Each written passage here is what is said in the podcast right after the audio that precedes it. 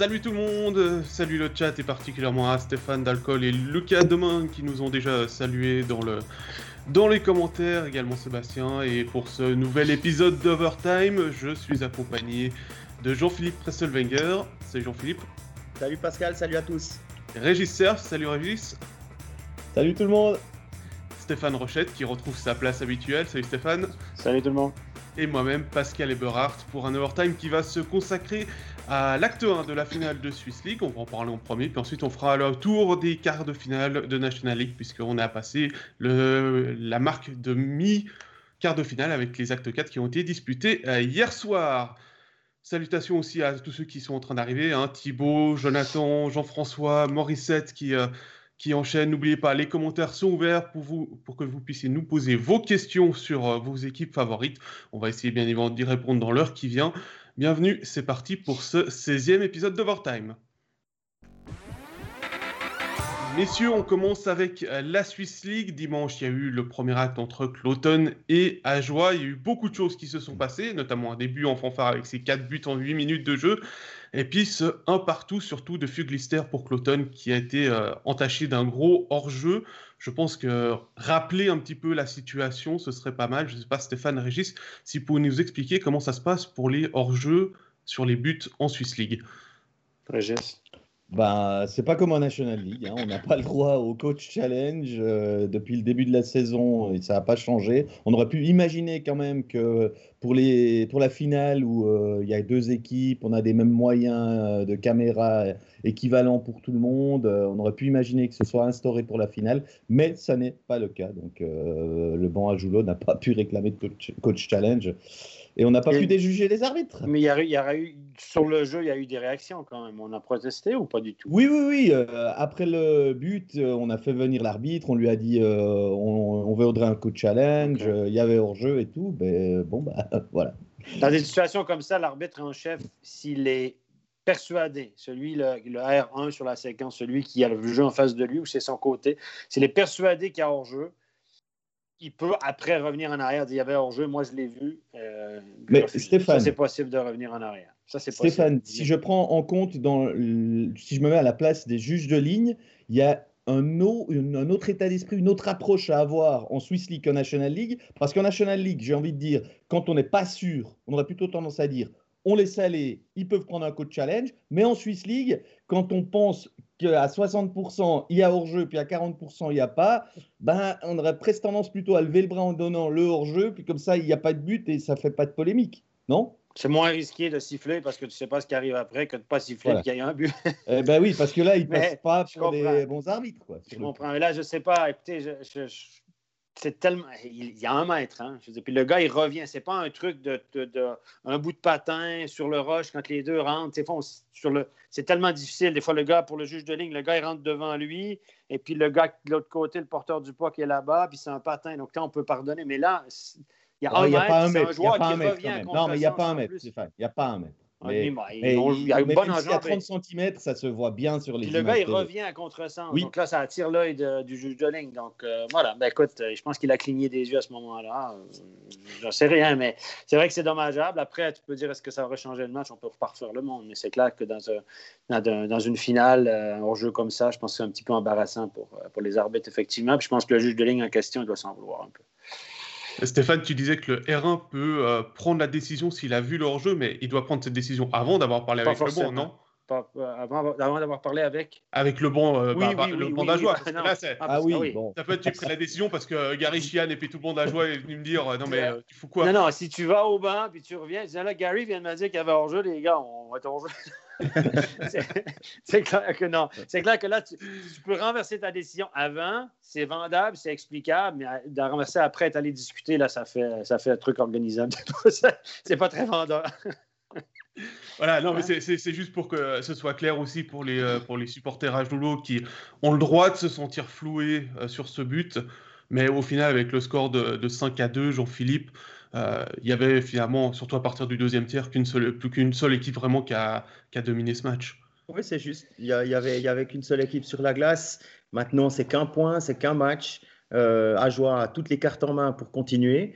Et puis, euh, bah, on a vu quand même euh, ce que Dominique Forget, je ne sais pas si vous avez pu voir le match, mais j'ai regardé un bon bout. Dominique Forget, c'est quand même un gars à 40 ans et il sort encore des matchs comme ça en playoff. Moi, il m'a impressionné. Hein. Il a un peu perdu de la vitesse, mais pas tant que ça. Moi, je, quand on a Dominique Forget, euh, il y a des bruits qui courent qu'il se serait engagé pour trois ans dans un club de Swiss League l'année à partir de l'année prochaine. Je vous dis ça, je vous dis rien. Avec une clause National League ou pas? Je ne sais pas, je ne sais pas le détail de son contrat, mais on m'a supputé qu'il avait, qu'il avait signé une entente de, qu'il jouerait encore pendant trois ans wow. est professionnel en Suisse.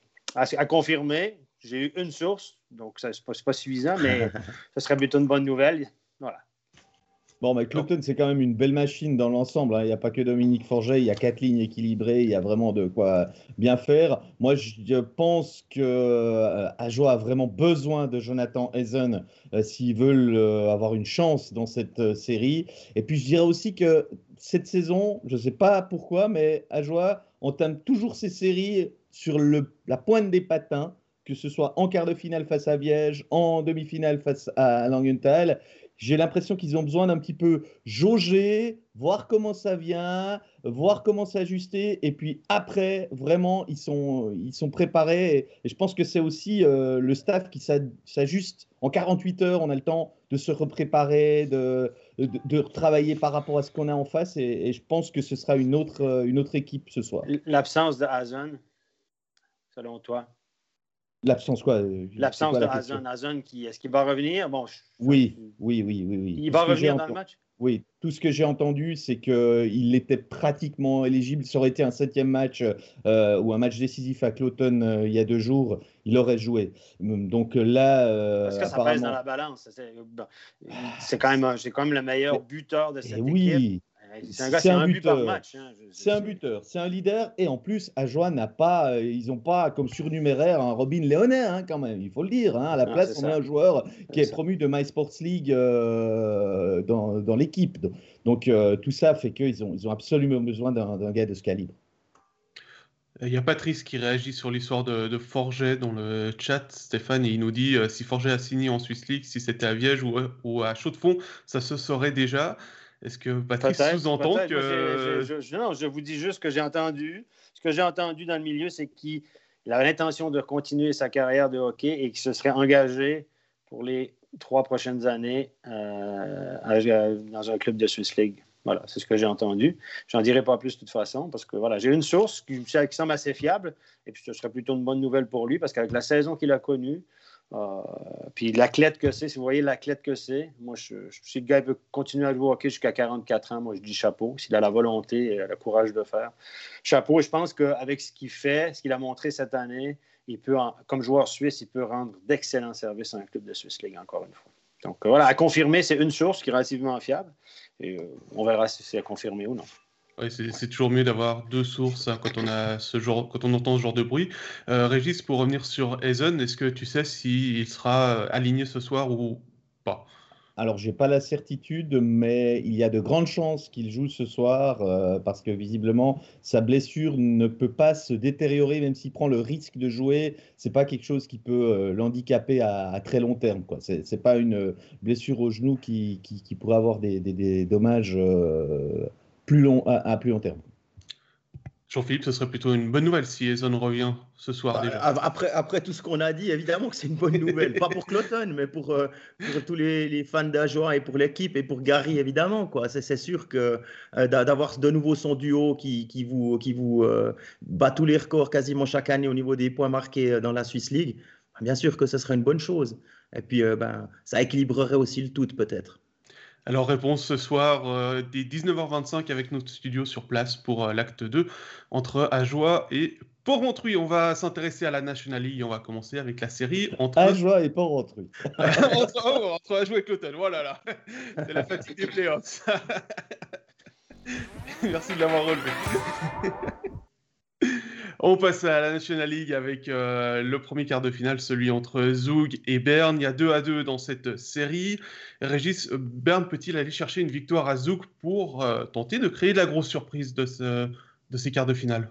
J'ai presque envie de dire que Berne nous épate tellement depuis euh, deux semaines que oui, c'est possible. C'est quand même loin d'être fait parce qu'on a vu qu'à Zoug, les, deux premières rencontres avaient été euh, quand même euh, solides. Hein. C'est quand même pas une équipe de Suisse centrale qui prend ses matchs à la légère. Elle, semble avoir beaucoup plus de peine dans la capitale parce qu'elle se fait aussi plus bousculer. Mais, je pense que sur un match, si, si Berne continue d'enchaîner comme il le fond, d'avoir un gardien aussi solide euh, qu'ils ont, euh, ils, sont capables d'en gagner une. La question est aussi de savoir si Genoni, qui n'est pas extraordinaire euh, jusqu'à présent, va, va, flancher une fois à domicile. C'est loin d'être impossible, mais cette citadelle imprenable qu'on avait érigée à, Zoug en championnat régulier, là, il y a quand même quelques fissures qu'on peut entrevoir dans, dans la muraille. Alors, euh, il y a déjà Christine qui te remercie pour, euh, pour cet avis, et puis euh, Sébastien qui nous dit que oui, Berne peut aller. Jean-Philippe, on l'a dit, hein, Berne bouscule Zoug à, Berne, mais il faut, porter ça maintenant à la Bossart Arena. Oui, c'est juste. Et s'ils veulent, s'ils veulent passer, il, faut, ce sera, il faudra gagner une fois là-bas, ça c'est certain. Maintenant, est-ce, est-ce que c'est une surprise? Oui, c'est une surprise d'être à 2 à 2. Après, euh, à voir ce, ce, que ça donne. Il ne faut pas oublier que Berne, durant euh, la majorité de la saison, euh, disons, quand ça a commencé à plus ou moins tourner comme il faut, était régulièrement en dessous de ce qui devait. les résultats ne suivaient pas par rapport à, la performance qu'il montrait sur la glace. Un petit peu à l'image de Fribourg dans l'autre série. Et là, maintenant, ça commence, il commence à être à des niveaux normaux ou un peu meilleurs que ce qu'on attend eh ben, ma foi, euh, les résultats sont là. Euh, les joueurs comme, euh, comme Chervet, comme Pestoni, comme Praplan, même André Heim, maintenant, qui porte le, le, casque de top scorer, ce sont des bons joueurs de hockey. Puis, ma foi, quand ça tourne, ben, ça tourne. Et puis, il suffit tout d'un coup que Karunen soit un peu plus constant que ce qu'il a pu être dans la saison régulière, parce que Karunen, il pouvait être sortir 93-94% un match, et puis trois jours après, être à, être à 80 et quelques, et puis passer à travers. Et là, ce n'est pas le cas. Et bah ouais, Zouk va être euh, encore embêté un petit peu, je pense. Alors Fabien euh, nous dit, euh, enfin nous pose la question, est-ce que Berne est meilleur ou Zoug moins en forme en ce moment? Stéphane bah, je pense Comment tu vois ça, toi, qui Berne plus rend, Zoug un peu moins bon parce que Berne joue du meilleur hockey, plus intense, plus physique un peu. Et vous avez évoqué les gardiens. Je pense que Karunen, depuis le début de ses pré-playoffs contre Davos, a été transcendant, a été décisif. Et là, il est vraiment bon. Il fait des gros arrêts. C'est pas le Carounen un peu erratique qu'on a connu, ou disons un Danti qui était capable du meilleur ou du pire. Je ne suis pas impressionné par la performance de Genoni, sincèrement. Euh, les deux matchs à Berne, je l'ai trouvé un peu chancelant, sans être mauvais. Euh, il y a des pocs qui, l'ont trouvé, des pocs avaient des yeux. Il était mal positionné hier sur un but. Euh, bon, il y a eu deux, buts, de gag. Là. Le premier, dans le premier match, il y avait un casque. Hier, il y avait le dos de Chervet. Donc, la réussite les choses tournent bien. Berne sont dangereux parce qu'ils sont sur un lancé, un momentum. Ils ont, comme, comme Rappersville, ils ont gagné la première série. Et puis là, c'est une équipe qui est en pleine confiance et à la bourre et joue avec euh, une assurance qu'on ne leur a pas connue durant le championnat. Et, euh, cette lancée-là peut faire douter Zug éventuellement, aussi bon soit-il. Mais Zug doit réagir. Donc, il y a une histoire de gardien, il y a une histoire de momentum. Et puis, euh, je pense que Zug est un peu surpris peut-être euh, de la performance de Berne, ne pensait pas être aussi accroché ou aussi de, dérangé physiquement. Et il euh, faut dire que Berne, ils font le job, ils, les gars, ils travaillent fort et tout le monde met la main, la main à la pâte. Est-ce que leur talent va suffire face à l'armada de Zouk? J'en sais rien. Ça, mais ça reste une, série qui va se jouer au meilleur des trois, les garçons, à partir de maintenant. Moi, je me demande quand même s'il n'y a pas à Zoug une certaine pression qui monte. Ah L'équipe, elle a été tranquille, là. Hein, vraiment une saison extraordinaire. Tout a fonctionné vraiment euh, de A à Z, il n'y avait quasiment aucune fausse note tout au long des, des 52 matchs. Et puis là, il se retrouve avec plus qu'un poil à gratter. On se doutait que ce serait au moins un poil à gratter, mais avec une équipe qui rentre dedans et tout. Et je pense que maintenant, on doit quand même, dans le vestiaire de Zouk, se dire euh, ah, euh, c'est pas ah, encore gagné. Il y en a dans la tête qui doivent. Euh, bon, c'est pas la première fois qu'une grosse équipe se fait accrocher par une moins bonne équipe, en tout cas au vu des résultats de la saison régulière, en première ronde. Euh, mais je pense que Zug est un peu surpris, oui, de la, façon dont Berne est sorti, de l'engagement physique de Berne, Karunen. Donc, c'est tous les trucs qui jouent en dessous des casques des joueurs de Zug maintenant. Puis ils disent Attends, attends, est-ce qu'on est vraiment rendu à 2 à 2 contre Berne? Et puis là, ça se joue au meilleur des trois, là, que la pression va commencer à monter, ce qu'ils n'ont pas eu toute la saison. Et les, gros joueurs, il y a Diaz qui est revenu. Diaz a raté deux matchs, il est revenu. Euh, il joue blessé, selon mes infos. Là, clairement, il est a diminué. J'ai regardé hier, j'ai regardé patiner hier, là, était loin d'être à l'aise. Mais bon, mais même à ça, Zug, avec l'équipe qu'ils ont, avec la performance qu'ils nous ont, avec les, les performances qu'ils ont eues tout au long de la saison régulière, devrait, devrait normalement euh, passer l'épaule. S'ils le font pas, s'ils battent pas Berne. Ils sont pas encore perdus à la maison. Hein, non, la série n'est pas terminée. Ils peuvent gagner les deux prochains, puis on dit OK, ils ont Berne. Mais pour, la pression est clairement sur Zug. Si Zug ne réussit pas à battre Berne, euh, je pense que pour eux, ce sera un perdre au premier tour. Peu, peu importe contre qui, ce sera un échec avec la saison qu'ils ont connue. Et puis Berne, rien à perdre, les gars. C'est ça qui est la force de Berne actuellement. C'est que Berne, ils ont connu une saison très ordinaire, voire euh, mauvaise avec l'effectif. Il y a un effectif moyen, mais ils n'ont pas performé, tu le disais, Jean-Phi, comme on, on les attendait. Ils n'ont rien à perdre. On ne les attendait pas là, ils gagnent des pré-playoffs, etc. Puis là, eux, c'est que du bonus. S'ils perdent, c'est normal. S'ils gagnent, c'est wow. Et, euh, et puis du côté de Zug, c'est l'inverse. Quoi qu'il arrive, euh, ils ne pourront jamais perdre avec les honneurs. Et la pression est clairement sur du côté de Zug actuellement. Et je pense que ça va commencer à faire jouer dans les casques. Est-ce que vous pensez justement là, sous les casques, il y a, y a, pas, y a encore pas mal de joueurs de Zouk qui ont vécu la désillusion de la, de la finale euh, il y a quelques années contre, mhm. contre Berne mhm. et, ils étaient aussi partis favoris. Ils, devaient, euh, on se souvient, il y avait une, une, charge terrible d'Almquist sur Reto Souris. Euh, est-ce que, est que ce genre de, de souvenirs, ça, ça, ça, vous prend pas encore un peu d'énergie ou ça ramène pas quelque chose vous aimeriez mettre de côté pour ce genre de, de quart de finale? Vu que j'ai pas parlé depuis un petit moment, j'ai envie de dire peut-être, ouais. Écoute, euh, c'est vrai que bah, en plus c'est la dernière, c'est la dernière série de playoffs qu'il y a eu. Et ils se retrouvaient euh, dans une bonne position pour aller décrocher un titre. Ils avaient tous les éléments pour. Et euh, effectivement, bah, ils ont perdu, c'était quoi, 4 1, il me semble, la, série, cette finale-là, où bah, on les avait aussi tous mis favoris dans cette finale. Et Bern, Bern, avait une bien meilleure équipe quand même. Oui, mais est-ce que, est que ce serait le début d'un complexe ah, bernois à Zoug ah, enfin, on va pas, on va pas tirer des. Ce ne sera, pas la seule équipe, pas la seule équipe en Suisse à avoir un complexe avec Berne. On est d'accord. non, puis euh, on va quand même rappeler que Berne, ils avaient gagné une série en étant huitième. Ils avaient même gagné un titre en étant huitième. Hein, donc. Euh... Mais encore une fois, je répète, ils n'avaient pas la même équipe. S'ils réussissent à faire ça cette année, avec l'équipe qu'ils ont sur le papier, sans être mauvaise, elle n'a rien à voir avec l'équipe qui avait obtenu 67 points sur erreur en 50 matchs. Euh, c'est nettement mieux que ce qu'ils ont fait cette année. cette année, il y a eu des moments où ils ont joué avec trois étrangers, on connaît la situation. Et cette équipe-là était armée. On avait été chercher un Stepanek au goal à la fin, si je me souviens bien. C'est juste. Cette, équipe-là était armée autrement. C'était. Euh, Berne avait sous-performé, avait un paquet de blessures durant la saison, mais sur le papier, je pense qu'elle était nettement meilleure que l'équipe d'aujourd'hui, ce qui rend l'exploit éventuel. S'ils réussissent à passer Zug, ce qui rendrait cet exploit encore plus extraordinaire au vu de l'effectif et de la profondeur. Je regarde juste en défense, messieurs. Ça n'a rien à voir avec la défensive qu'ils avaient dans ces années-là. Je veux dire, regardez. Gerber était déjà là. Oui, mais Gerber, il y a quel âge? Oui, mais Gerber, en 1848, il était déjà Yannick Buran, Zrid, Thierry, excusez-moi, mais euh, il y a voilà, il y a, Anderson est offensif, Untersander renaît un petit peu de ses cendres, a connu une saison compliquée, et puis on le revoit, c'est un défenseur que j'adore en passant. Et, euh, mais à part ça, je veux dire, ça n'a rien à voir avec l'équipe qui avait réussi cet exploit. Alors, s'ils réussissent cet exploit maintenant, déjà de passer les autres, alors ça, ça sera tout un exploit pour moi, vraiment remarquable. Et, euh, et puis par la suite, ben voilà, on ne sait pas après une équipe en mission où, ça peut aller. Bah, une équipe en mission, c'est une très belle transition pour parler de Lugano Et à 3-1 dans cette série euh, pour euh, les Lakers saint-gallois. Euh, ma question, Jean-Philippe, Lugano doit-il mettre Joseph sur la feuille de match à la place d'un des autres étrangers?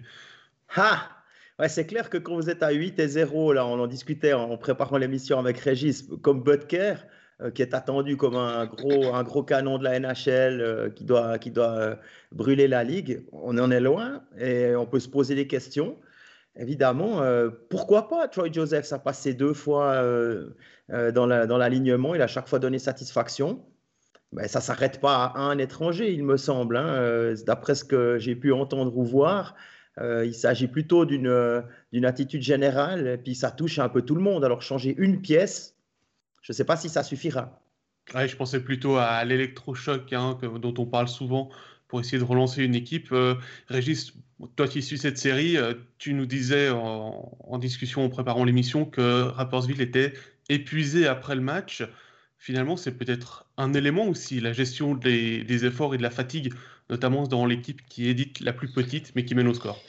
Bon, là, il y a 3-1 dans la série. Ça veut dire que Rapperswil euh, doit gagner un des trois prochains matchs. Donc, forcément, je pense qu'aujourd'hui, ils sont les favoris.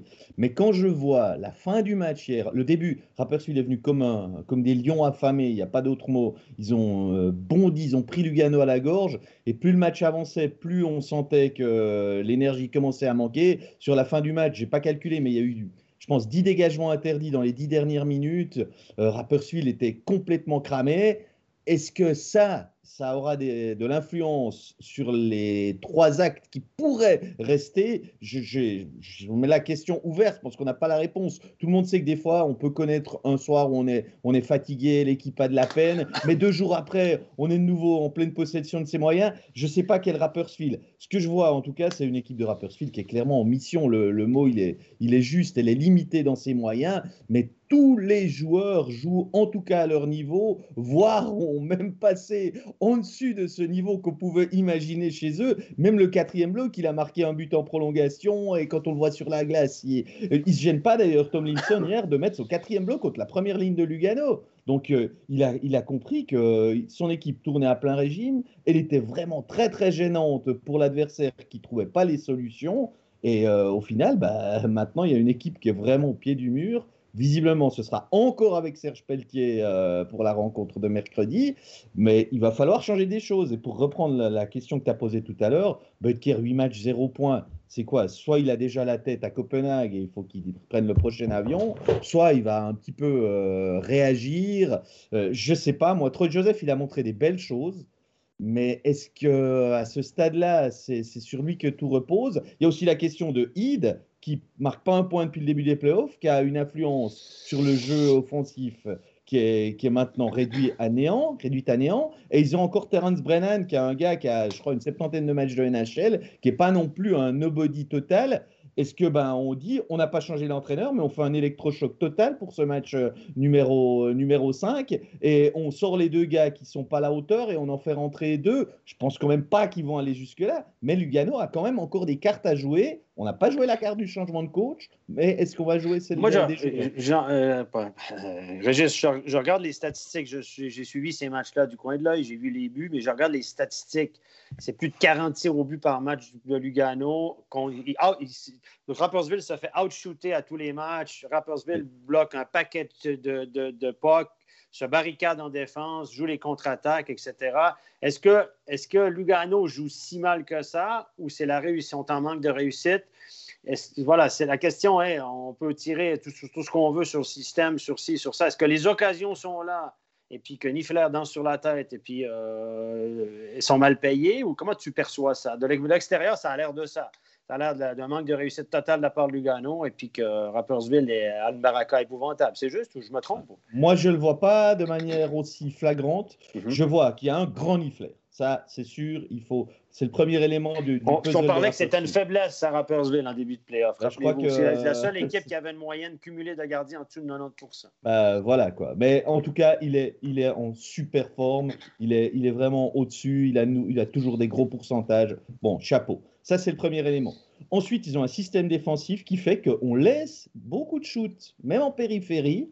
Donc, ce nombre de shoots, il est impressionnant, mais il est trompeur. Et même quand on me dit, comme euh, j'ai eu une discussion sur ce qui est considéré comme vraie occasion de but, quand on me dit il y en a quand même eu 30 sur l'acte 3, mais je les trouve bien, quand même, bien pesés par rapport euh, à ce qu'on peut. Euh, ouais, ça me paraît beaucoup, quoi. Je trouve pas forcément que Lugano a, a autant de grosses occasions que ça. Moi, ce qui m'interpelle, c'est que Lugano n'arrive plus à jouer quand ils sont dans le camp de Rappersville. Il n'y a plus de jouerie. Ils ont déjà essayé de changer trois fois la première ligne euh, en cours de match ou avant le match hier. Et qui que ce soit, on a des gars qui bah, ils, donnent l'impression de se chercher, de ne pas savoir où donner le puck, de... comme si l'adversaire avait réussi à leur faire perdre leur repère.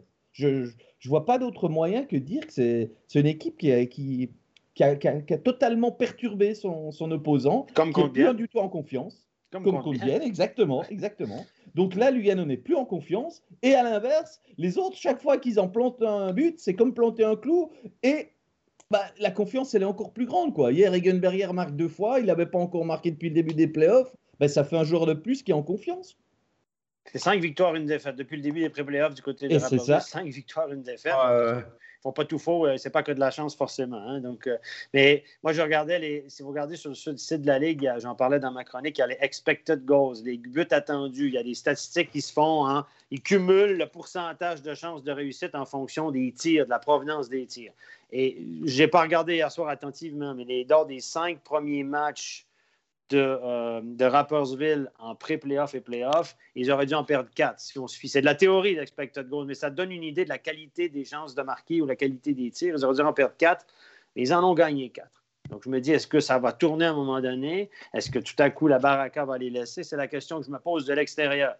Et je pense que Serge Pelletier se pose aussi la même question.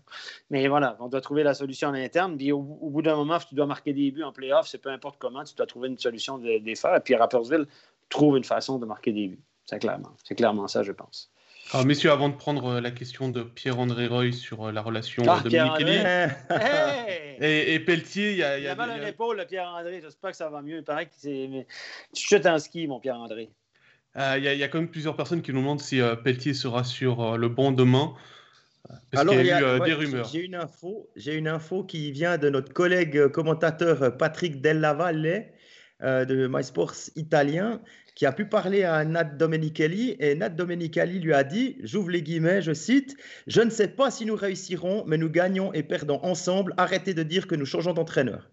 Ça, et je ferme la fin de citation. Voilà, ça, c'est Domenicali qui a mis les choses. Euh, qui a mis les choses euh, au, point euh, à midi 06. Voilà. voilà c'est tout frais.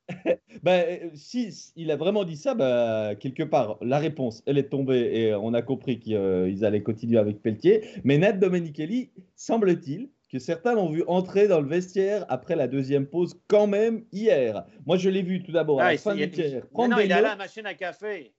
Ah, moi, je l'ai vu prendre des notes. Chercher un café, c'est tout. Tu Régis, qu'est-ce que tu racontes? Et après, il était dans le vestiaire, donc... Euh... je t'embête.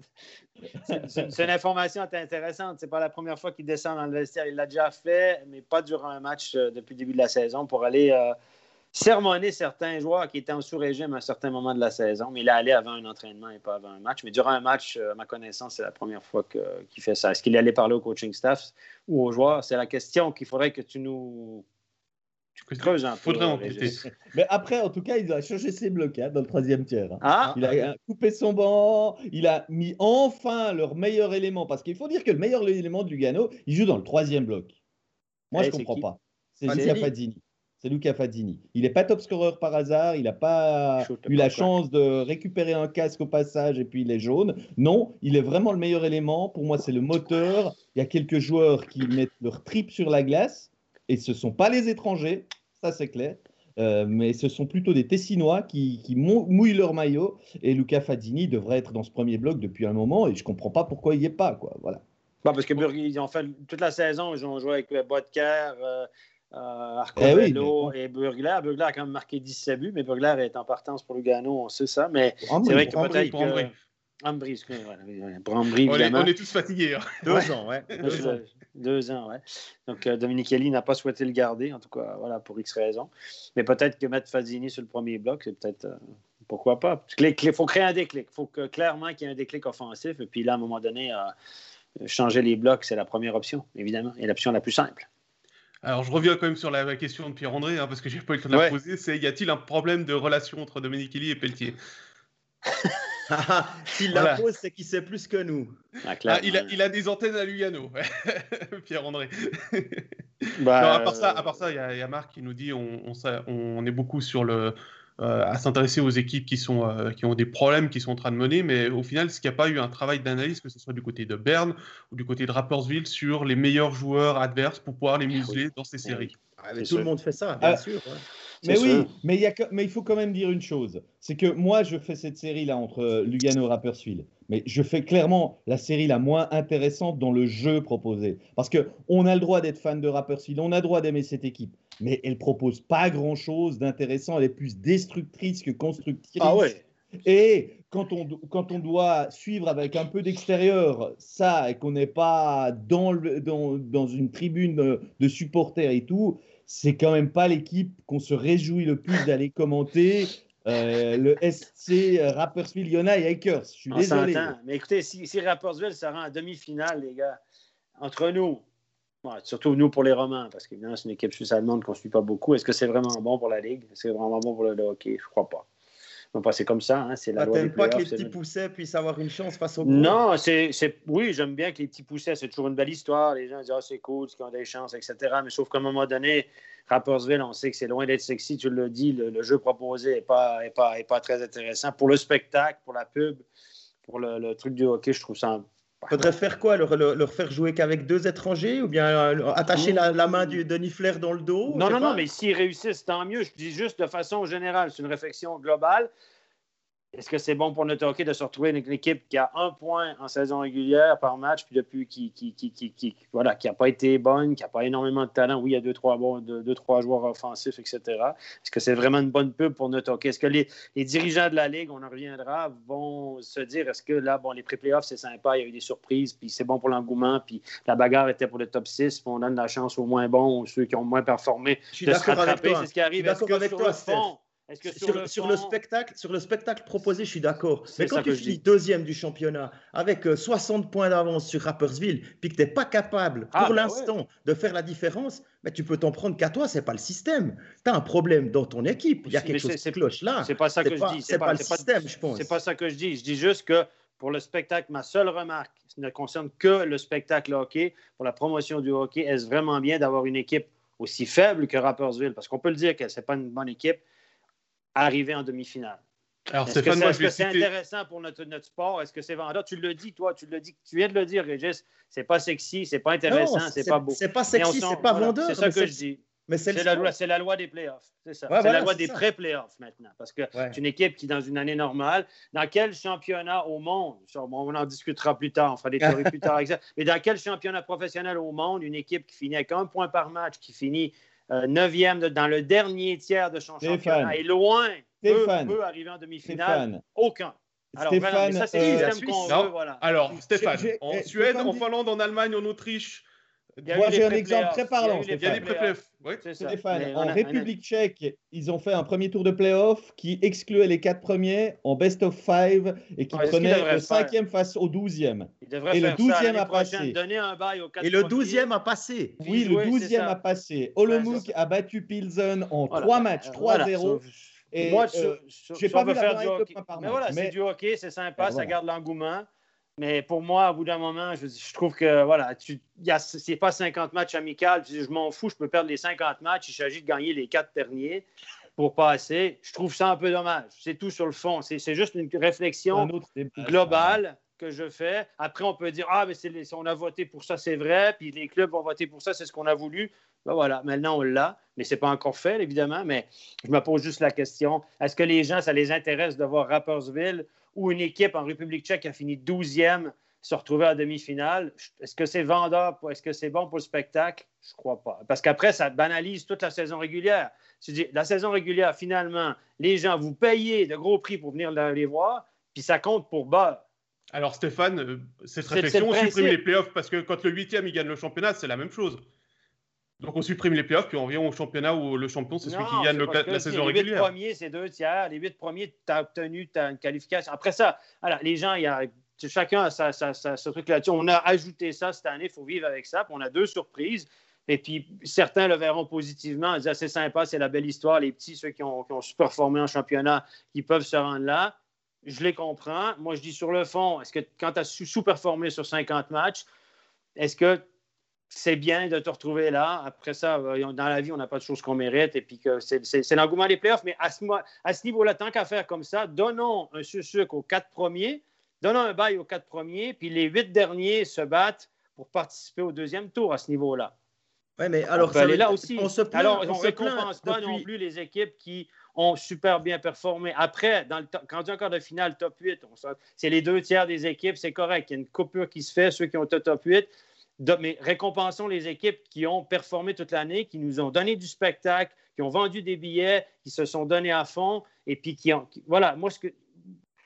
C'est une réflexion globale. Certains partageront mon avis, d'autres pas. Mais la Ligue a voulu comme ça, il faut vivre avec. Je dis simplement que pour le spectacle, alors, je réponds juste à, Plouf qui nous dit les playoffs se jouent en 7, les playoffs ne sont pas des playoffs puisqu'ils sont joués en 3. Donc les demi-finales et la finale cette année ne sont pas des playoffs puisqu'ils jouent en 5. Voilà, la réflexion. Euh, une réflexion chacun. Moi, je respecte l'opinion de tout le monde là-dessus. Moi, la mienne, je me je me dis, bof. Stéphane, je suis d'accord, je suis d'accord euh, sur le fait qu'il faut respecter l'opinion de tout le monde. On se plaint depuis plusieurs années que c'est toujours les quatre mêmes qui gagnent, c'est-à-dire Zurich, Berne, Davos, et puis une fois Zug, une fois Lugano, machin. Et puis là, tu veux faire quoi? Tu veux encore donner un bonus à ceux qui performent bien pendant la saison. Alors cette saison, c'est pas tout à fait Zurich, Berne, etc. Mhm. Mais en, général, c'est ça. Donc on les aiderait encore à continuer cette hégémonie sur le sur le. Puis tant qu'il y aura, tu sais très bien, tant qu'il n'y a, pas de, de salary cap un peu sérieux, ça ne changera pas beaucoup. C'est un argument que je peux entendre, de dire, écoute, ben, on veut changer la hiérarchie, on veut que ça ne soit pas que les meilleurs qui finalement aillent jusqu'au bout, puis que ça chamboule, etc. C'est un argument que je peux tout à fait entendre. Si c'est ça qu'on veut, oui. Je trouve juste qu'on banalise, on, enlève l'importance à la saison régulière, parce qu'ultimement, tu peux te dire, en République tchèque, c'est le 12e, où la dernière équipe réussit à se faufiler. Je crois qu'il y a 15 c'est que c'est... Hein, pardon? Je crois qu'il y a 15 équipes dans le championnat. 15 équipes. Mais le 12e, bon, ça, ça équivaut à Rappersville. Est-ce que, sur le fond, est-ce que c'est ça qu'on veut, de banaliser le championnat qu'on suit avec passion pendant 50 tours, 50 matchs, puis dire à la fin, il n'y a plus rien qui compte? C'est une opinion personnelle. On banalise une saison. À, ce moment-là, prenons les 12 l'année prochaine, les gars. Faisons un tournoi à la ronde. Il y aura 13 équipes l'année prochaine, Stéphane. Mais euh, les pré-playoffs, ils les ont votés, les clubs, donc euh, ils assument. Est-ce que, est que le prochain vote sera aussi unanime à, à perdurer dans ces, ces pré-playoffs? J'en sais rien. Bon, à part, ça, à part ça, Stéphane, si Bien et euh, Davos avaient gagné les pré-playoffs, on n'aurait pas cette discussion en ce moment. Ben non, parce qu'il y a surprise. C'est juste, bah oui. Mais c'est de on peut se poser la question des pré-playoffs au meilleur des trois, parce que la décision de le faire au meilleur des trois, elle a été prise parce qu'on ne peut pas laisser les autres au repos pendant deux semaines. Si on fait au meilleur des sept des pré-playoffs, pour que ce soit plus représentatif sur sept matchs que sur deux, on s'entend. On l'a toujours dit. On a dit on ne peut pas laisser les autres deux semaines au repos, ce que je comprends. Donc, ça joue sur trois matchs. Ça, ça, renforce un peu ce que je dis, c'est que sur trois matchs, tout peut arriver. Puis que finalement, Bienne, qui s'est battu comme des beaux diables, et Davos, qui se sont battus aussi pour être dans le top 8 et qu'ils ont mérité largement. Je vous rappelle que Bienne, à une victoire près, ils étaient dans le top 6. Puis là, tout à coup, ils se font sortir. Après, ils l'ont perdu. Ils l'ont perdu. Mais ça peut se jouer. On a vu les décisions arbitrales un peu limites, etc. Donc, la saison se joue sur peu de choses. Après, tu te poses la question.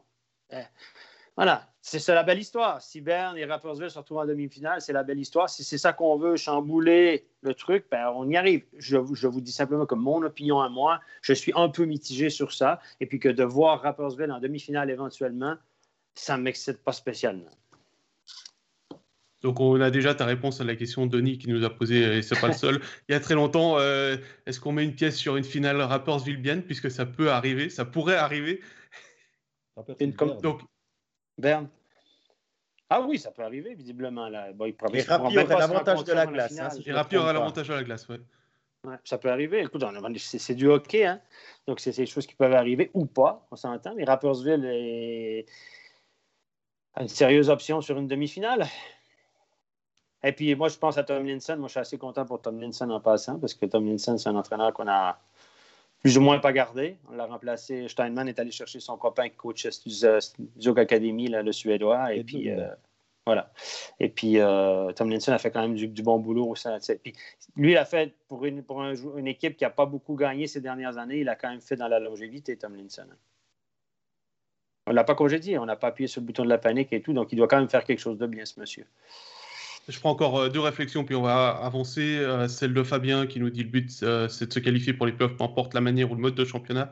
Les playoffs, c'est un nouveau tournoi. Et mhm. puis Dimitri Robeté qui nous dit, en fin de compte, c'est Zoug et Lugano qui sont bénéficiaires de ce système. S'ils n'arrivent pas à en profiter, tant pis pour eux. C'est juste. Voilà. Et je vous propose que... Je ne sais pas s'ils sont bénéficiaires de ce système, mais voilà, ils tombent bah, deux équipes plus faibles que prévu, disons plus faibles qui ont moins bien performé durant la saison. On va faire attention avec le plus faible, qui ont moins bien performé que, que puis s'ils ne réussissent pas à passer, ils, peuvent s'en prendre quand même, on s'entend. Je vous propose d'avancer. Hein, on rappelle qu'il y a eu des équipes qui ont retourné les, séries euh, en étant menées 1 à 3 ou 0 à 3. Hein. parfois, juste en changeant d'entraîneur, ça suffit. Mais ça, c'est de la musique d'avenir. On va s'intéresser à Fribourg-Genève. Il y a 3 à 1 dans cette série pour euh, Genève-Servette, mais il y a eu euh, une grosse mauvaise nouvelle hier soir pour les Aigles, puisque Gauthier Desclous s'est blessé à la 8e minute, 7e minute de jeu. Euh, Régis, est-ce que ça pourrait être euh, fatal au Grenat sur la longueur? Alors, pour ce quart de finale, je pense pas que ça, sera fatal. Je pense plus que ça peut être un problème pour la suite. J'ai l'impression que Daniel Manzato est tout à fait capable euh, d'assurer le coup, mais est-ce qu'à long terme, il est capable d'avoir le niveau de Gauthier Desclous sur, sur une série de demi-finale, de finale? J'ai un peu plus de doutes par rapport au, précédent de Daniel Manzato, qui est, un, excellent numéro 2, vraiment. Et pour remplacer sur un ou deux matchs, ok.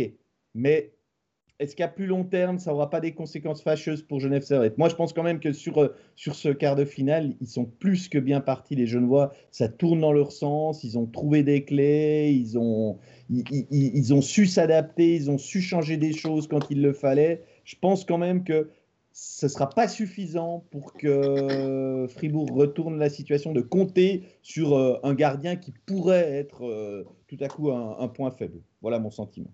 Et Jean-Philippe, il y a Patrice qui nous demande est-ce que Genève engagera-t-il un gardien de Swiss League en licence B pour venir euh, Charlin, non? derrière bah, Charlin ils, ont, déjà Charlin et puis. Mais Charlin, c'est une licence A.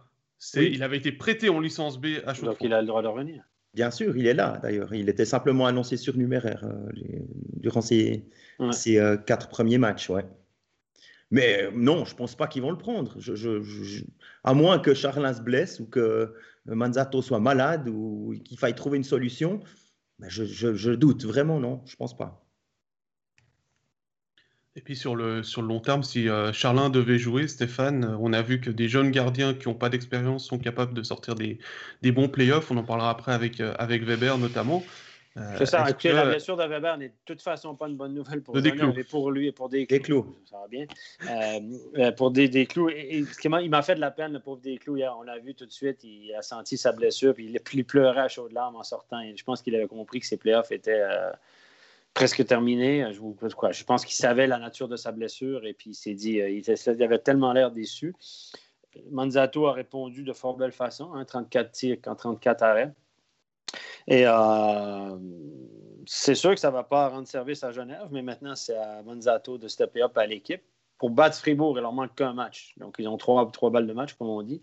Donc euh, ils doivent assurer, l'équipe va peut-être se regrouper autour de ça. Euh, ça, reste à voir. C'est difficile de, prévoir ce qui va se passer, mais la blessure de Desclous est certainement un coup qui peut, euh, qui peut faire mal à Genève Servette. Jean-Philippe, toi qui suis la série, Alain nous demande si on connaît la nature de, la blessure de Desclous.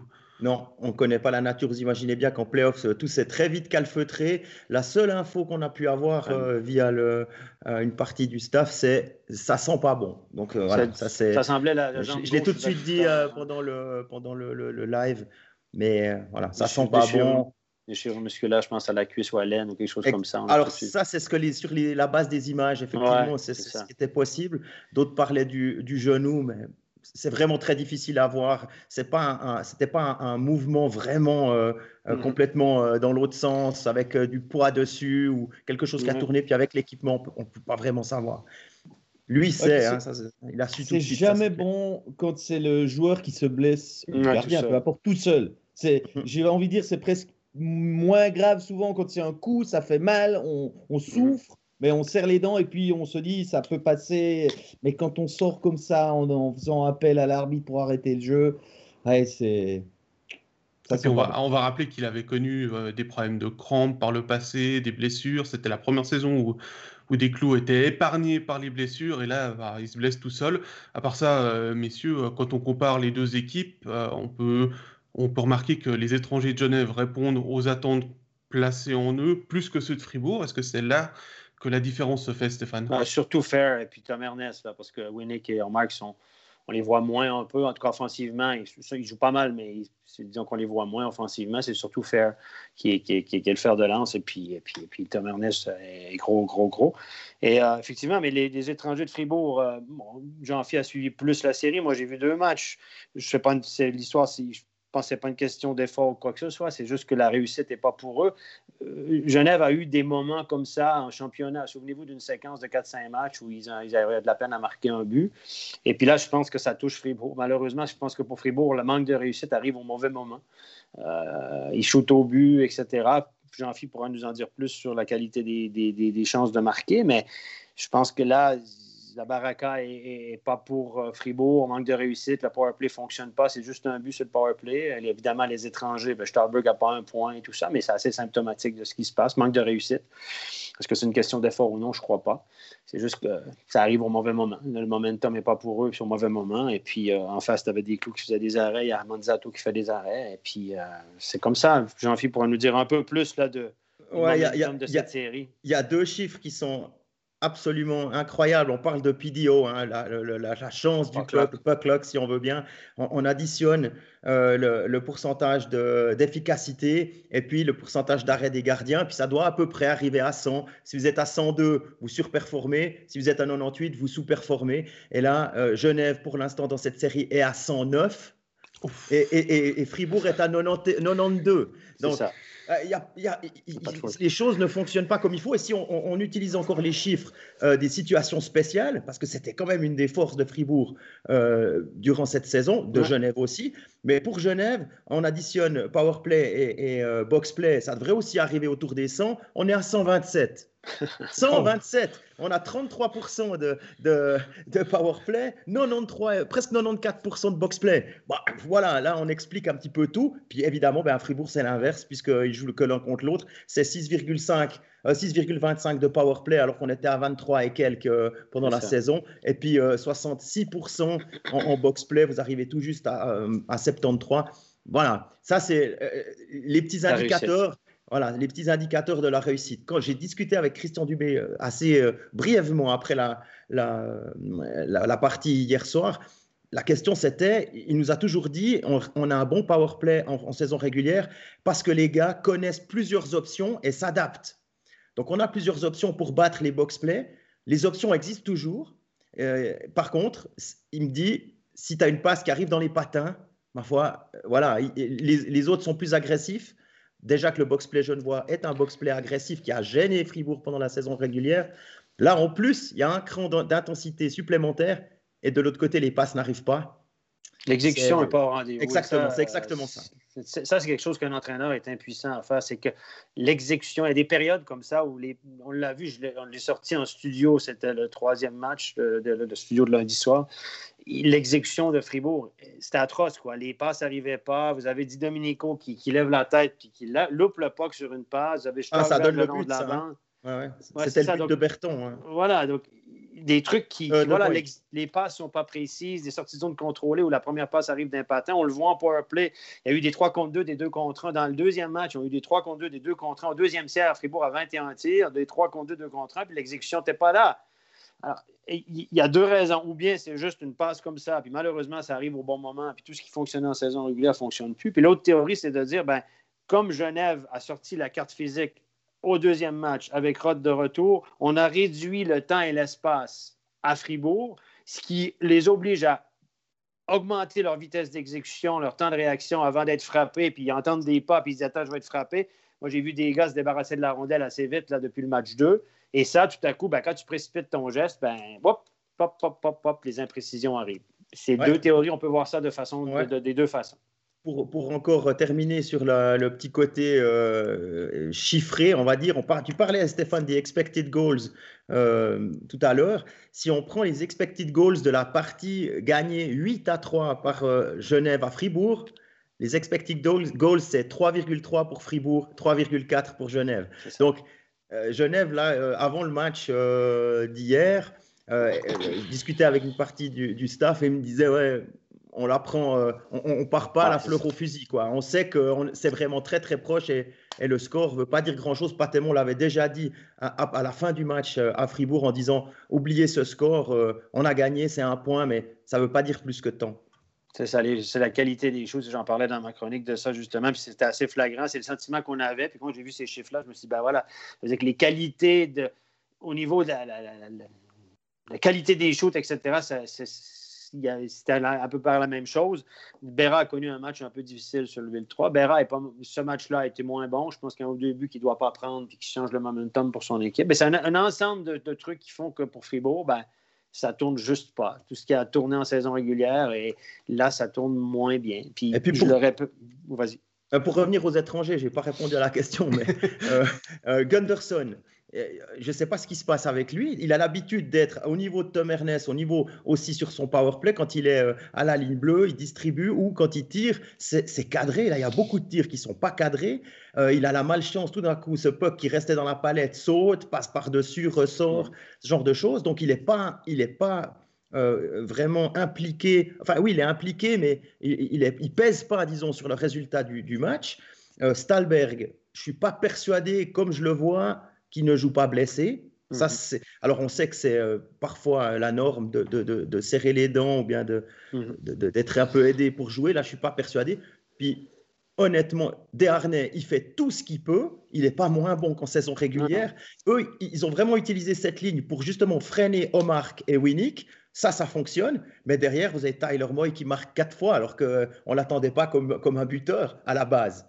Euh, on, on, a mis euh, une ligne euh, faire au centre de Omar et de Winnick, je peux vous dire que, au niveau de l'intensité, c'est solide. quoi. Puis derrière, euh, c'est pas moins solide avec euh, Richard qui est revenu entre Vermin et Rod. Et puis finalement, c'est encore la troisième ligne avec Moy et Cast au centre qui, fait la différence. Donc là, Fribourg, pour l'instant, peut pas encore rivaliser sur ce plan-là en raison de son problème d'exécution technique. Et puis je pense que. Jean-Philippe, Jean-Philippe on, a, on, a, parlé de la blessure de Décou. Il y a un autre joueur qui a été euh, touché hier, c'est euh, Motet, qui a reçu un poke au niveau de la gorge. Est-ce que tu as eu des nouvelles euh, de son côté? Il est, il est revenu, il, ça, ça, a provoqué des, des, des, envies de vomir, etc. directement après le coup. Il, est, il, a eu de la peine à retourner au vestiaire, mais il a joué le troisième tiers complètement normalement. Et à mon sens, il n'y a pas d'inquiétude à avoir de le voir sur la glace demain soir. Stéphane, excuse-moi, je t'ai coupé. Euh, je ne sais plus ce que je voulais dire. Euh, j'ai écouté ce que tu disais. Euh. Voilà, ah, donc je pense que la réussite n'est clairement pas du côté de Fribourg. Tout fonctionnait. Voilà, c'est, je vous dirais qu'ils connaissent une petite baisse de régime au mauvais moment. Et puis, on en parlait souvent cette année.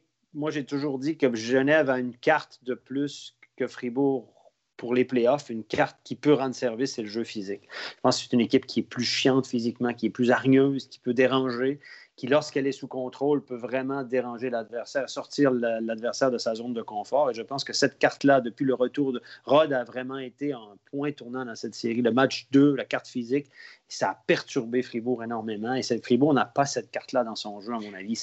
Je, je, Peut-être que c'est un préavis, on, a toujours eu cette idée-là de Fribourg, mais Di Domenico est sorti de sa zone de confort. Euh, il y a beaucoup de joueurs qui sont sortis de leur zone de confort. Là. Tout à coup, Di Domenico s'énerve un peu plus, ça réussit un peu moins bien, il se fait rentrer dedans, il se fait déranger.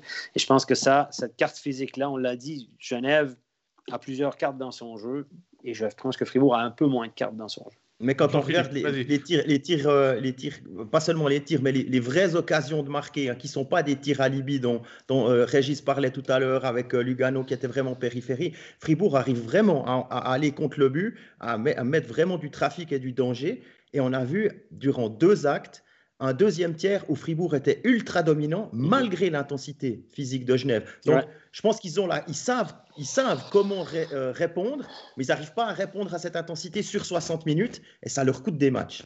Voilà, je pense que parce qu'il y, y, a deux deuxièmes tiers plus un bout du troisième hier soir où Christian Dubé disait j'ai pas grand chose à reprocher à mm-hmm. l'équipe au niveau de, de, la réponse physique parce que ben, ils étaient dominants. et quand on regarde le, flow des, tirs cadrés sur les matchs ou bien de la possession, du nombre de tirs en 60 minutes, hein, à chaque minute on peut regarder, euh, c'est vraiment assez net qu'il y a une baisse de régime au deuxième tiers de Genève. J'en ai parlé avec Noah Rod et lui euh, a un peu botté en touche en disant il bah, faudra demander au coach. C'est son job de trouver la, solution. Hier, la solution n'avait pas été trouvée, mais ils, ont, ils sont tombés sur un Manzato qui était, C'est toujours la même chose. sais pas comment, c'est combien. À la fin, c'est Genève qui a gagné. Puis euh, Dubé, euh, il va se gratter les, ce matin la tête et dire qu'est-ce que, qu'est-ce que je peux bien faire pour créer ce déclic, l'exécution et tout. Et ça, ça se commande pas. Il y a des trucs. Ah, il, a essayé, hein. il, a il, a essayé de changer ses trios. Il a remis la ligne euh, AOP, Motet, Bikoff, Sprunger. Il a essayé de bouger Di Domenico, qui, qui est qui est décevant, qui est dans un, il n'est pas dans l'état d'esprit du Di Domenico de la saison régulière. Je, l'ai peut-être répété un peu trop hier, mais c'était flagrant. Il était dominant, hein, deuxième but, deuxième marqueur de l'équipe, pointeur de l'équipe. Et là, il perd des pucks qu'il perdait pas. Il s'embrouille avec Smons. Sérieusement, t'es pas. C'est pas, le plus gros. Hein. Non, mais c'est un révélateur aussi, peut-être, Jean-Philippe. C'est la preuve qu'on sent que on, est perturbé, on est gêné. Di Domenico, je pense qu'il était beaucoup sous contrôle. Il a, il a modifié son image par son comportement. Il a, il, personnellement, il m'a surpris en bien de la manière dont il arrivait à contrôler beaucoup de choses dans son jeu, dans son attitude. Et puis là, ça fonctionne pas, on est en train de perdre un troisième match, euh, bah, il y a des vieilles euh, choses qui ressortent un peu et, on retrouve peut-être un peu plus le Di Domenico qu'on a, qu'on a connu à Languedoc. Quoi. Ben, tout le monde sait dans cette ligue, c'est un gars qui a la mèche courte. Hein. C'est un gars qui ne prend pas grand-chose pour, pour l'exciter, deux, trois paroles, trash talk et tout. Euh, je pense du côté de Genève, les gars ne sont pas stupides non plus. Hein. Si on sort de son match, dit Domenico, euh, c'est une, des pièces maîtresses de, l'armada offensive. C'est un gars qui a beaucoup de réussite sur le powerplay aussi, qui exécute très bien, qui a marqué la majorité de ses buts sur le powerplay. Ben là, ça ne marche pas. Il y a une petite discussion qui s'est lancée dans les, dans les commentaires, lancée par euh, Isa Mono, qui nous dit à part Motet, personne n'est au niveau euh, playoff à Fribourg, trois petits points.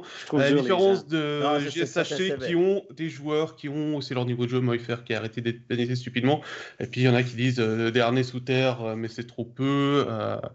Il y a, y a un gros débat sur les gens sont et, moi, j'ai lu un peu sur les réseaux sociaux. Je ne suis pas beaucoup sur les réseaux sociaux. J'ai des échos, tout ça. Et on m'a envoyé des trucs. Je me dis, les gens, les, les fans de Fribourg sont comme les Canadiens de Montréal, sont très high, mais très down. Puis là, ils sont très down avec leur équipe. Puis là, ils broient du noir, euh, tout est acheté.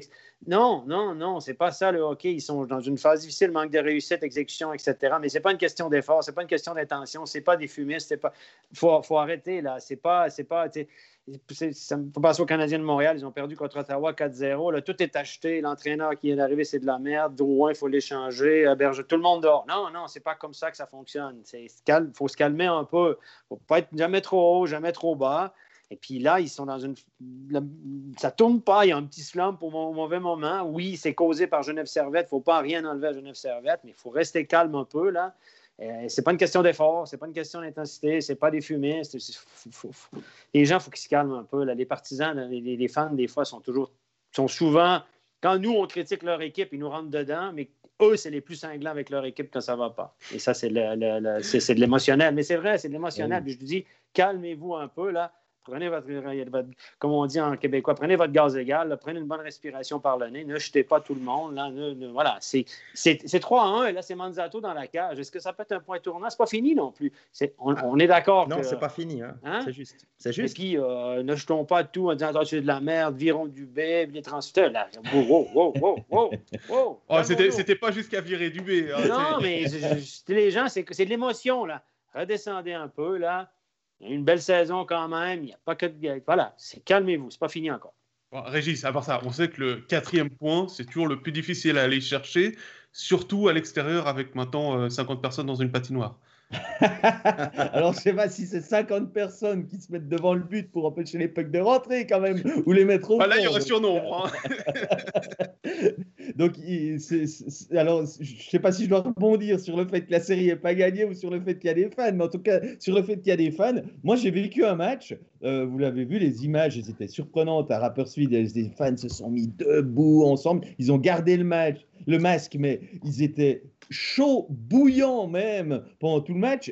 Et il y a eu de l'ambiance pendant quasiment 60 minutes non-stop. Ça tombait bien. Le premier but est tombé après une 0-5. Donc, euh, ils ont été tout de suite récompensés et tout.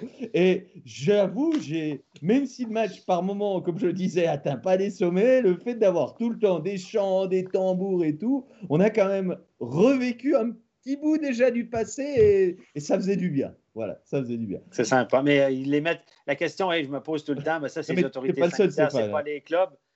On les met tous ensemble. On nous dit de distanciation sociale. Il y a une stade de 6 000 personnes ou 10 000 ou peu importe où à Berne. Euh, puis on les met, il y en a 50.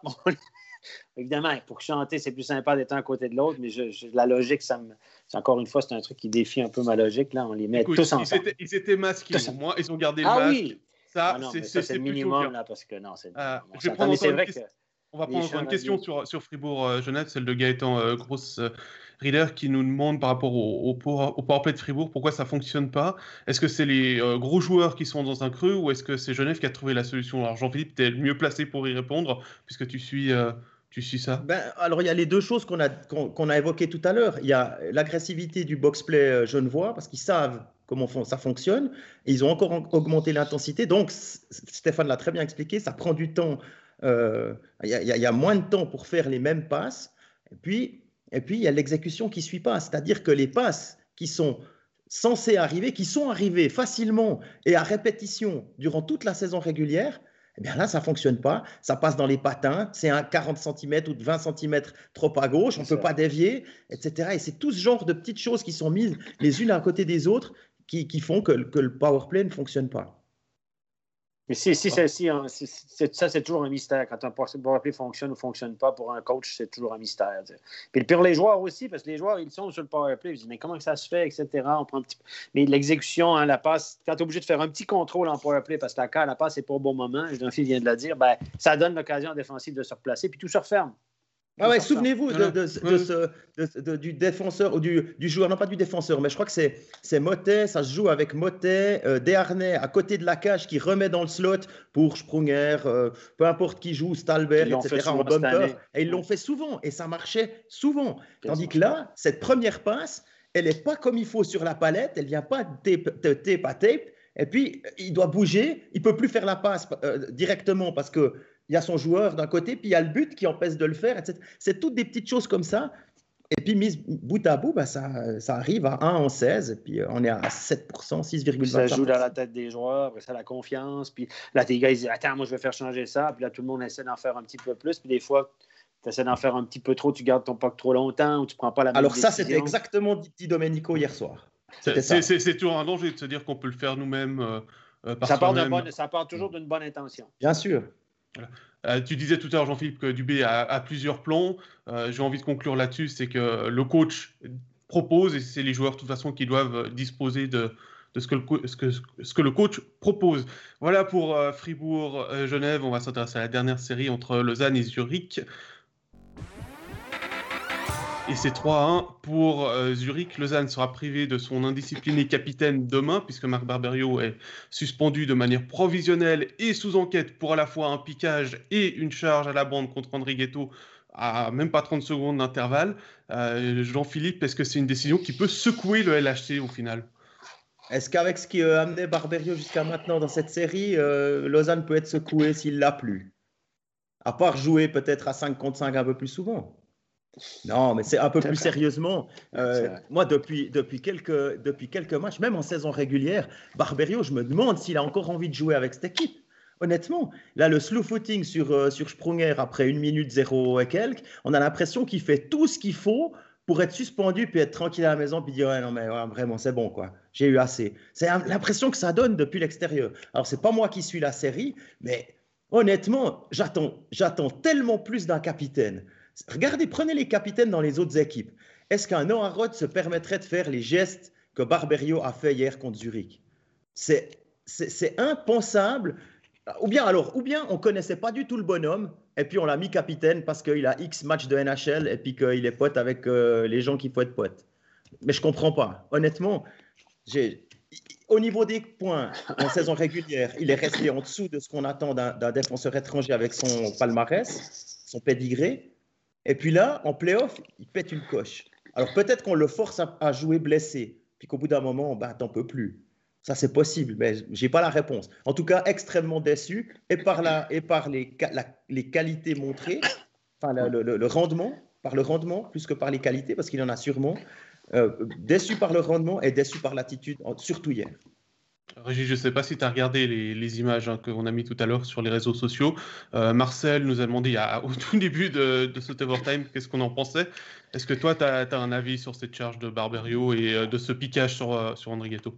Moi, je pense qu'il a de plus en plus un comportement de voyou et euh, c'est incroyable pour un capitaine d'être complètement hors de lui. Il doit plus être bien dans sa tête pour, euh, pour faire ça parce que le, gars, il est capable de tellement beaucoup mieux. Alors, c'est vrai que plus la saison avance et plus on voit des mauvaises faces de lui, des mauvais côtés, mais là, euh, il, il, a, il, a, pété un plomb, quoi. J'ai envie de dire ça, quoi.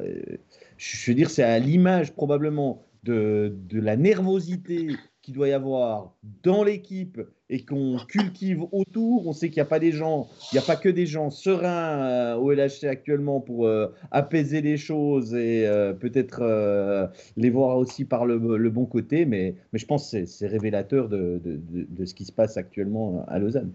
Stéphane, toi, tu as vu d'autres gestes hein, durant cette série de la part de Barbero. Alors pour l'instant, on se concentre sur lui, mais il y a eu un slashing sur, euh, sur qui est passé inaperçu. Il y a eu un coup de coude sur Vic. Ouais, coup de coude euh. sur Vic, ça a été pénalisé, sauf c'est hier, je crois. Euh, il y a eu deux minutes. C'était pas très, très joli. Et le coup de canne, Jérôme Renard l'a mis ce matin sur Twitter, le, coup de canne de contre Rose, c'est un slashing à deux mains euh, du même type que celui de Valzer, mais sur un non-porteur. Au moins, je dirais que Faire avait la ah, Et puis pas sur les mains. Hein. non, mais là, directement. Donc, je vous l'invite à aller la voir. Jérôme Renard l'a mis sur Twitter. J'imagine que ça va circuler. Il y a un petit coup, il y a un duel. Lausanne est à 4 contre 5. Il y a un duel contre Rose. Je pense que Rose leur pousse un petit peu, mais rien de méchant. Puis il se retourne à deux mains. comme, comme une hache, boum, il lui fout ça directement à travers le, la, Puis en se retournant, s'il touche au visage, c'est la même chose. S'il avait, ça a été coupant, je pense qu'il lui coupait la tête. Franchement, ça a passé à l'as. J'ai fait mon enquête pourquoi ça a passé à l'as. C'est que c'est arrivé trop tôt, sur, de, trop tard sur le. le, ça, c'était lors du match 3 que c'est arrivé ce truc-là à Lausanne. Et puis, euh, c'est arrivé trop tard sur le bureau du juge. Le juge a dit Ah, il mériterait d'être suspendu. Je vous dis ça euh, comme on me l'a raconté, mais c'est trop tard, euh, le délai est passé. Donc, il s'en est tiré parce que là, il aurait mérité d'être suspendu, mais plus qu'un match pour ce, coup de hache à deux mains, tentative de blessure.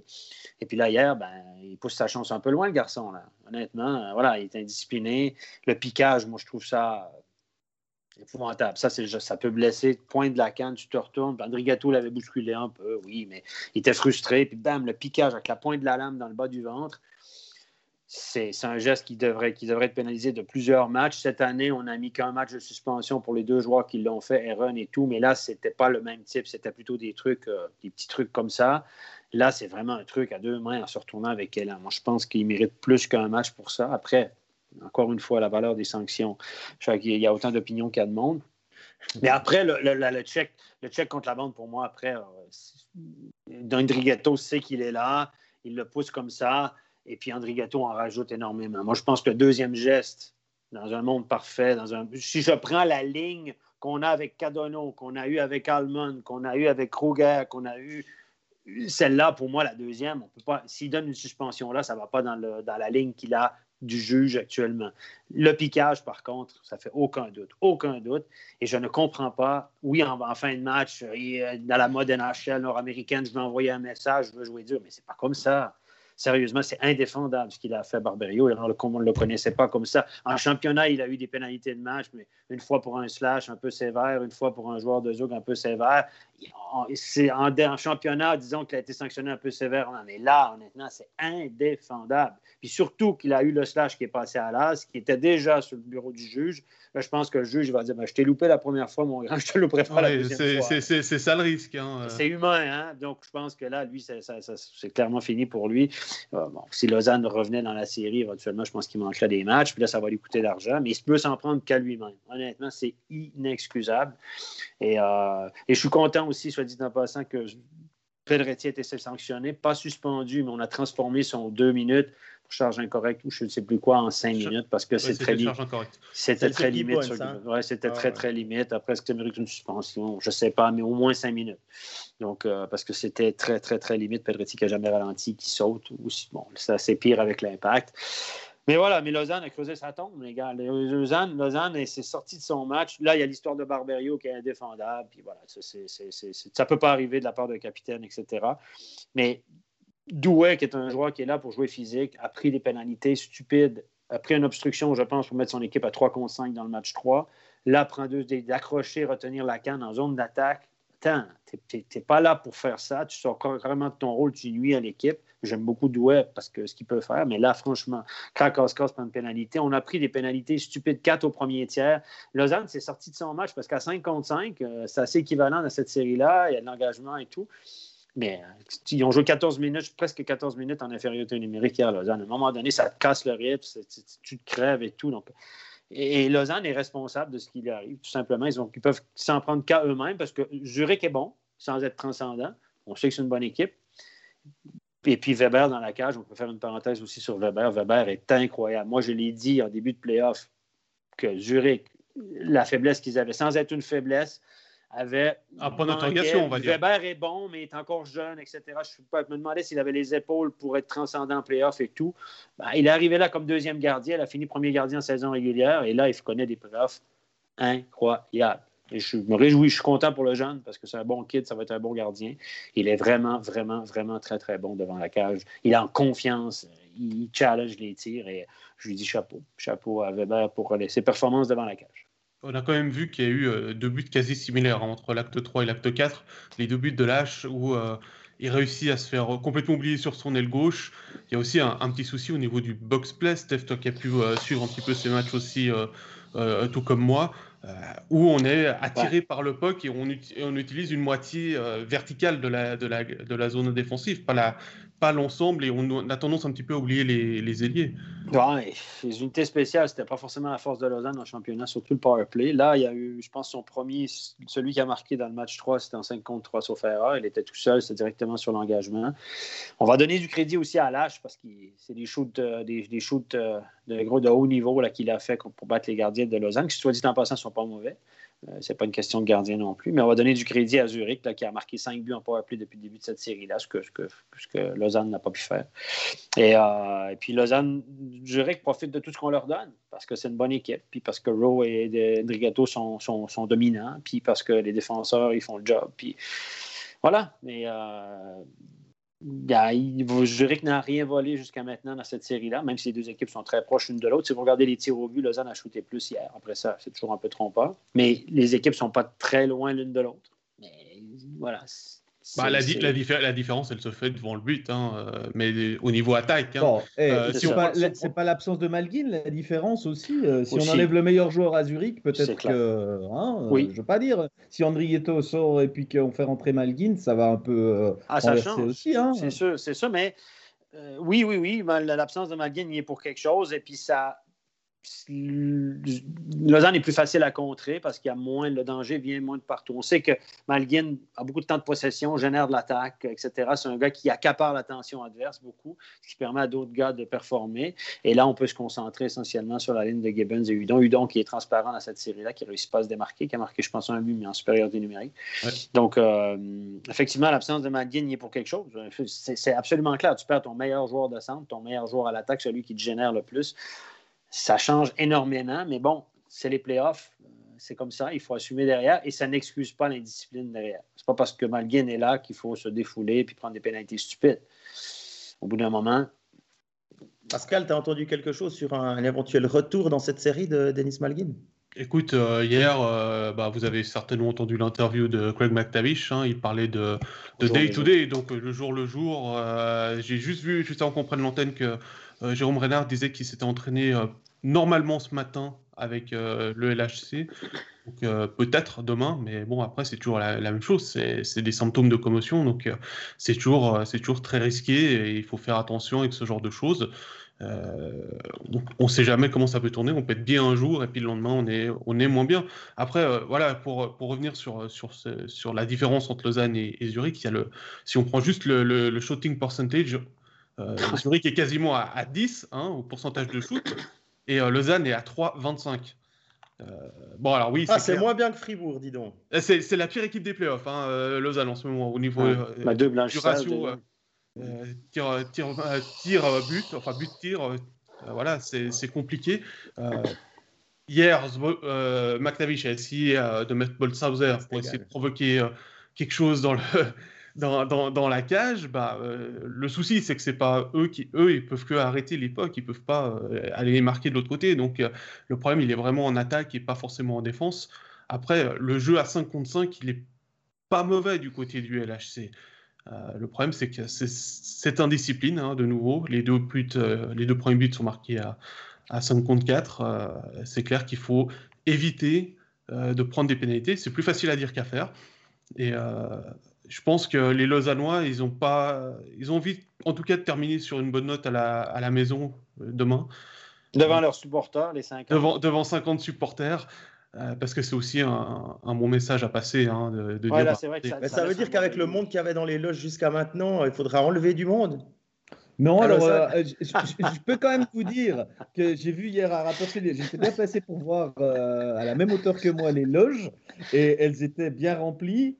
Ça reste des compartiments euh, privés et comme tu, peux, tu, peux, être 10, tu peux être 10 dans une loge. Je crois que c'est le cas dans une patinoire que tu connais bien du côté de Port-Entruy aussi, Régis. Exactement, bah, ça C'est considéré comme un événement privé. Voilà, c'est ça. Pour ça, il faut qu'elle soit fermée, qu'on puisse la fermer entièrement. Donc, Azouk, c'est aussi le. Ce qui est encore pire, en fait, on s'entend Oui, bien mais... mais bon, c'est ce qui est C'est ça, ça, Les, eh, les gars, pour, pour, revenir un peu au jeu, là, Barberio sera pas là, forcément. Est-ce que Roth est engageable ou pas? Oui. Selon, selon Jérôme Renard, oui, oui, il n'est pas blessé, euh, il est là. Il n'est plus blessé, il a, il a manqué, ouais, il, enfin, il était pas il blessure musculaire. blessure musculaire. Mais ça fait, ça fait deux matchs en fait que, que McTavish pourrait l'aligner. D'accord. Voilà. Ouais, effectivement. Donc, euh, bon, bon, il y aura quatre moins de pénalité. Prends moins de pénalité. Peut-être qu'il sera moins influent sur le jeu, mais moins de pénalité. Et pour ça, il faut que les autres aussi euh, prennent moins de pénalité parce qu'au premier tiers, Barberu, il en prend qu'une. Donc euh, voilà. je l'ai dit, c'est doué, c'est tout ça. Donc ces gars-là, ils sont là pour apporter de l'énergie, mais de la... voilà, tu peux pas te permettre de te pénaliser. Elna qui fait trébucher un joueur dans le coin qui sont pas atteints. Ça, c'est dans le jeu. Ça, ça me gêne moins en zone défensive dans le jeu sur un contre un. Et quand je vois Douai qui retient la canne d'un adversaire derrière le but adverse, ça, c'est les pénalités qui ne pas. Hein. Quand ça se passe en zone d'attaque, non, plus on est loin du but, euh, plus, plus moins les coachs aiment ça. C'est ça, exact. Et puis après, il y avait, y avait, une, remarque de Lionel qui nous dit euh, la différence, c'est que Zurich a mangé mentalement euh, Lausanne. Est-ce que est-ce qu'on peut aller aussi loin? Moi, je n'ai pas, pas l'impression. J'ai l'impression quand même que Lausanne a, a, encore des ressources pour, pour en tout cas aller chercher une victoire et peut-être prendre le momentum c'est une question qu'il faut poser aux joueurs, mais il y a eu le pétage de plomb. Il y, a, un joueur qui a pété les plombs en fin de match, on s'entend. Hein. Et le reste, c'était pas des pénalités de méchanceté, de doué, etc. C'était plutôt de l'indiscipline euh, dans le match, etc. Mais il y a un joueur qui a pété les plombs. pas non plus une Sur la séquence, on va même signaler qu'il y a eu la bagarre entre Boson et, et Gehring et que les deux ont été renvoyés au vestiaire avec 5 minutes et match aussi. Euh, parce que les arbitres, je pense qu'ils en avaient marre. Bah, il fallait qu'il les renvoie et puis en fin de match, comme ça, c'est vestiaire. tu peux donner aussi des 2 plus 2, mais euh, voilà, là, ils sont. Ils auraient pu donner 2 plus 10, ça les envoyait aussi au vestiaire. Mais ça, c'est clairement, la, ça, clairement la série où ça bastonne le plus. Hein. C'est depuis, euh, depuis le début. Hein. Euh, parce que oui, oui, mais il y, a eu des comportements. Il y a eu de l'intensité entre Fribourg et Genève, mais il n'y a pas de l'animosité à ce point-là. Non, mais quand on voit l'attitude d'Andrigetto qui va provoquer Bolshauser, ah, euh, euh, je veux dire, ben, forcément, après, ça met de l'huile sur le feu. Et puis, on a des gestes comme celui de Barberio hier, où il a envie d'en donner encore plus contre ce gars. Ça, voilà, c'est sûr qu'ils font rien non plus côté zurichois pour apaiser la tension quand on a un leader qui, a un comportement euh, aussi détestable sur le coup. Hein. moi, je suis Grandberg. Je suis Grandberg, pas Andrigetto à la fin du match en sachant très bien qu'il y a peut-être une animité. un bon joueur, tu veux faire mal, avec ce qu'on a fait sur Malguen, en guillemets, ce qu'on a fait, ce qui n'était pas si méchant que ça. Et on a perdu Malguen sur un check. Euh, a provoqué à la fin du match 2 là-bas, etc. Et Barberio, il a peut-être réglé le cas d'Andrigato. Ben, c'est pas terrible, c'est plutôt mal pris. Mais euh, moi, je suis Grunberg, je n'expose pas mon meilleur joueur Ah, ça, je garde sur le banc. Le match est gagné. Qu'est-ce que tu mets, André Gâteau, à la fin du match? Tu, le caches? Justement pour pas qu'il se fasse blesser, qu'il se fasse astiquer. Ah, peut-être qu'il le cachera plus si euh, Zurich mène, parce que hier, il est comme après, la, après les deux contacts avec Barbero, il a tourné au vestiaire et il boitait quand même un petit peu. Par contre, affaire à suivre, j'ai aucune nouvelle là-dessus, euh, savoir si, euh, si la blessure est grave. Mais ça peut aussi être un moyen de le protéger, de le, de le ramener au vestiaire à 3 minutes de la fin. Ah ben, à moins des choses, je pense aussi que lui ne souhaitait plus revenir non plus, Andrietto. Hein. Il s'est dit, bon, c'est bon, là, on va, oublier ça. Là. Je ne suis pas là pour me battre et tout, mais quel bon joueur de hockey, ça, Sven Andrietto, en passant. Ah. Détestable par moment. Il a été arrogant là, au deuxième match, mais ce qui joue bien, lui et Garrett Rowe, là, sont vraiment bons. on sent qu'il y a une, une, alchimie entre les deux et que c'est euh, la clé, peut-être aussi euh, pour Lausanne, d'aller euh, perturber ces deux joueurs de manière. en restant dans les clous, on va dire. Régulière. C'est ça. C'est ça. Euh, pour, pour, terminer, euh, Régis, j'avais envie de revenir avec toi de ce que tu as dévoilé tout à l'heure sur Twitter, c'est le mode de championnat euh, pour 2021-22. tu as discuté avec Philippe Feutlin, donc le préposé au calendrier au niveau de la, National League, qui t'a révélé quelques infos. est-ce que tu peux, est-ce que tu peux nous, nous expliquer un petit peu? Alors, il a expliqué que la saison prochaine, comme il y aurait 13 équipes, c'est en tout cas comme ça que c'est prévu, même si Ajoie n'a encore pas confirmé hein, que s'ils étaient champions, ils acceptaient leur promotion. Et euh, ça, peut-être qu'on en reparlera encore un peu plus tard, quand ce sera euh, plus évolué dans la série face à Cloton. Mais si on part du principe qu'il y aura 13 équipes, la question était de savoir à combien de matchs sera portée la saison prochaine, puisqu'il va falloir euh, réformer tout ça. Et visiblement, on part et on, lui, il doit établir un calendrier sur 52 matchs, à savoir que chaque, oui, pour euh, chaque équipe. Et euh, ça veut dire quatre tours euh, réguliers, tout le monde s'affronte normalement. À chaque journée, il y a une équipe qui est au repos parce que bah, à 13, forcément, il y a une équipe qui est au repos. Et puis, il va se rajouter ces matchs dans ce qu'on a appelé les groupes régionaux. Actuellement, il y en a quatre, il y en a trois, pardon. Il y en aura toujours trois la saison prochaine, mais ça va être euh, un tout petit peu modifié dans la mesure où il y aura un groupe avec trois équipes et deux groupes avec cinq équipes, ce qui fait que ces équipes qui sont, euh, qui sont trois, eh bien, elles, ont, euh, elles vont s'affronter deux fois, c'est-à-dire Lugano, Ambry et Zoug vont s'affronter une fois à la maison, une fois à l'extérieur. Et puis les équipes qui sont dans un groupe de cinq bah, s'affronteront qu'une seule fois, ou à la maison ou à l'extérieur, ce qui va leur faire également 4 matchs. Et on arrive à 48 plus 4, plus 52. Là, tu nous parles des 52 matchs amicaux, là. Avant, la, avant, la, vraie saison. C'est ça que tu me dis, là? Qui va exclure. Mais Stéphane, on va pas reprendre ça. Moi, je, maintiens qu'une bonne saison, elle n'est pas réussie que par euh, des bons playoffs. Voilà. Je le sais, je le sais, je le sais. C'est ce que je disais à Fribourg, là, où je viens de Fribourg. Écoutez, il y a quand même une super saison, etc. Puis, pour pas tout, euh, tout jeter, tout n'est pas bon à acheter. Se un petit peu. Et donc là, le, calendrier, il n'a pas encore commencé à travailler dessus puisqu'il y a cette interrogation de euh, quelle équipe monte et euh, comment on répartit les groupes de 5, les deux groupes de 5, parce que euh, Ajoie est à l'ouest et puis Cloton est à l'est. Donc, alors, je n'ai pas encore parlé précisément. Géographiquement, hein, je précise. Voilà, exactement. Ajoie, va être dans quel groupe, Régis? Non, alors, je n'ai pas parlé de ça. Je n'ai pas parlé de ça avec Billy. C'était quand même que à la pause d'un match, donc ce n'était pas un entretien en privé dans une loge à Rapperswil que j'ai j'ai fait ça, mais euh, on, a, discuté un peu et là, il m'a dit ben, euh, je vais tantôt pouvoir me mettre sur le calendrier, mais j'attends que ça se dessine un peu dans cette finale de, Swiss League, donc euh, pour savoir qui aussi serait promu. Et je pense que ça va être lié au, groupe. Voilà. Ça fera en tout cas de nombreuses discussions pour quand il y aura la répartition des équipes, de savoir pourquoi telle équipe est, dans, le, groupe Est ou telle équipe est dans le groupe Ouest. En plus de Cloton ou d'Ajoie qui, eux, bah, ça semble logique. Hein, on va pas avoir comme euh, quand Lausanne avait été promu ou Lausanne avait été mis dans le groupe Sud parce qu'il remplaçait euh, Langnau poste pour poste. Donc voilà. Merci, merci Régis pour ces précisions. Euh, merci Jean-Philippe et Stéphane également pour euh, cette émission qui a été euh, finalement assez longue aussi. On a quand même réussi à, bien discuter, à bien développer. Merci à vous dans euh, le chat. C'est comme la confiture, moins on en a, plus on l'étale, les gars. Exactement. Merci également à tous dans le chat pour vos nombreux commentaires, questions. On n'a pas pu répondre bien évidemment à tout le monde parce que sinon on est encore là dans, dans deux ou trois heures avec les nombreuses questions qui arrivent. Cette émission, elle est disponible sur Facebook immédiatement plus tard sur YouTube, sur SoundCloud, sur Spotify et sur Apple Podcast pour euh, les euh, replays. Et n'oubliez pas de vous abonner à ces différentes plateformes pour ne manquer aucun overtime. Ça reviendra lundi. On parlera des quarts de finale et des demi-finales de National League principalement. Excellente fin de journée. Bye bye. Ciao, tout le monde.